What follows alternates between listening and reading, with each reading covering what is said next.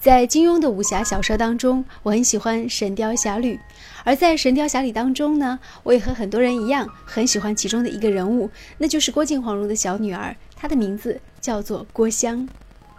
风陵渡口，郭襄那一年十六岁，一见杨过误终身。这个小女生从那一年开始，就开始了一个人的单恋，直到四十岁那一年，开创了峨眉派，削发为尼。没有人交代，在二十四年当中，郭襄后来又发生了一些什么。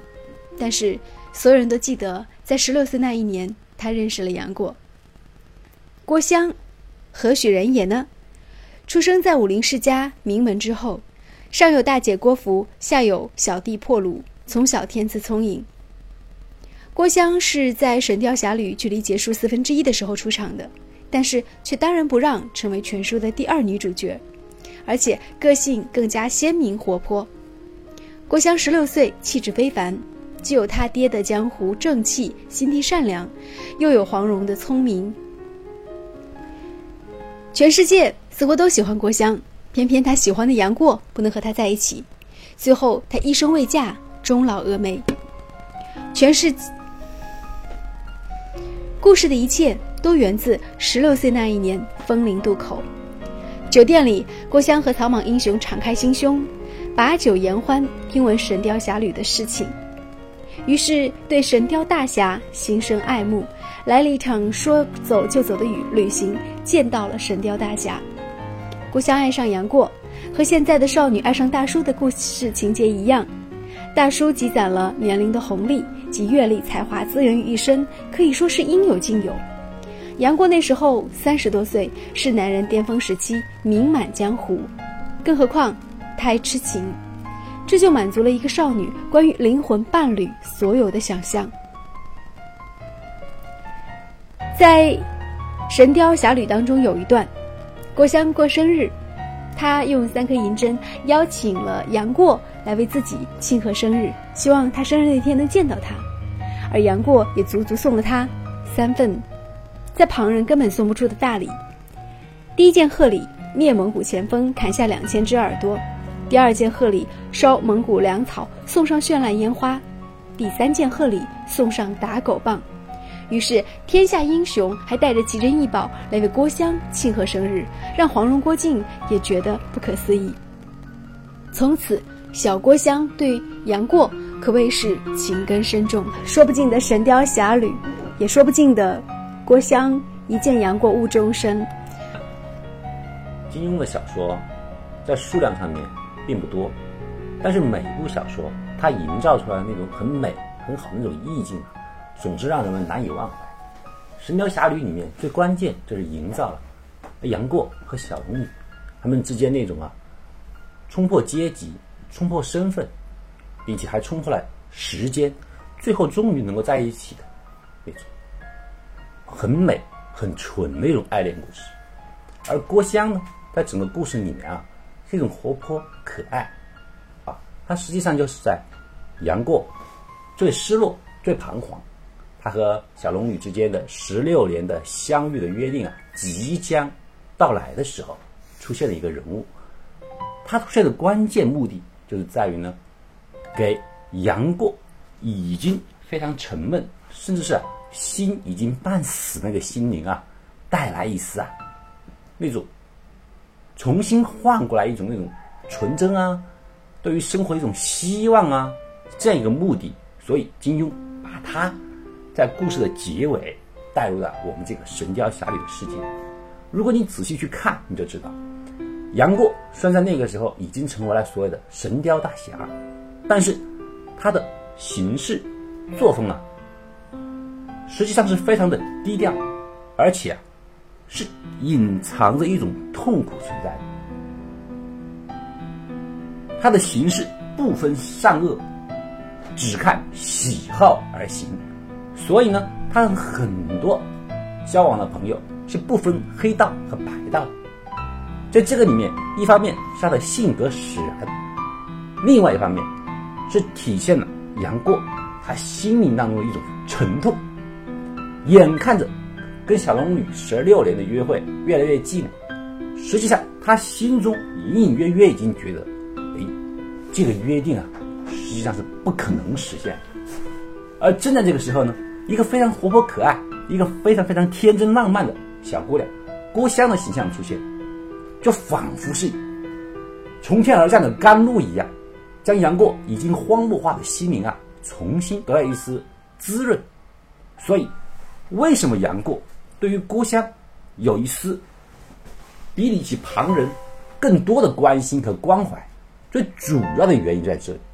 对于杨过来讲，郭襄的天真活泼，甚至郭襄直言不讳的对杨过的崇拜，崇拜当中呢，满心满意的祝福着他和小龙女一定能够见面。那种祝福啊，让杨过找到了他心中一直渴望而又不敢去承认那个东西。他也想跟小龙女见面啊，可是十六年过去了，他的失望比希望已经越来越大，所以才会铸就一个。很奇特的神雕大侠出现，他虽然顶着侠的名义，实际上他做的事情呢，很接近东邪黄药师了。凭喜好而论，也正是这个原因啊，所以杨过无形当中啊，就对于郭襄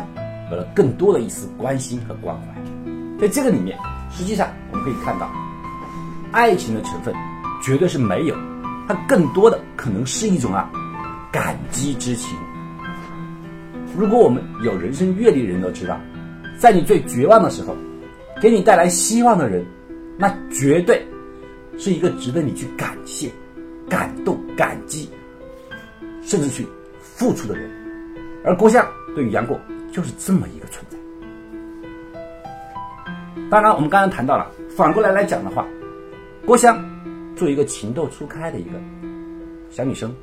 一个如此完美的大侠形象的大哥哥出现在自己的面前，就像你刚才说到的一样，哎，要武功有武功，要钱财有钱财，要声望有声望，要痴情有痴情，绝对是一个完全十全十美的十全十美的一个标准的白马王子。这个呢，人们谈到郭襄啊，更多的有一丝惋惜。哎，就说郭襄风陵渡口，是一见杨过误终身，隐隐约约当中对杨过呢还有一些非薄之情。那么，杨过的做法真的是有问题了吗？你既然对人家小姑娘没有那个意思，你为什么或多或少的给予了他过多的关注呢？实际上呢，我们刚刚谈到了第一个原因是一种感激之情在里面，其实呢还有更大的一个原因啊。就在于郭襄这个人的本身，因为我们知道，郭襄她虽然是郭靖和黄蓉的女儿，但是呢，她从小就有一个称号叫做小东邪，像黄药师一样，这样奔放，这样没有拘束，所以呢，也才会出现他为了见神雕大侠而跟着几个完全不认识的黄河一哭鬼，是吧？到了一个完全陌生的地方。这种天真和这种浪漫和这种率性而为，也正是因为他顶着一个小东邪的这个邪的名义，才能够做得出来的。所以说呢，基于这个整个江湖的一个传言，包括他那种天真无邪的态度，我觉得对于杨过来讲啊，他真的可能对于郭襄有了一丝误解，他认为郭襄真的就像东邪黄药师一样，有着一种这种很邪很邪，就怎么说呢？那种。不拘小节，哎，真正开心快乐一个小女生，他认为这样的态度很合她的口味。人们对于郭襄的那个认识啊，非常表面。实际上，郭襄身为黄蓉的女儿，她本质上还是一个心思非常缜密的一个女性。杨过对于郭襄啊。他的性格啊有了误判，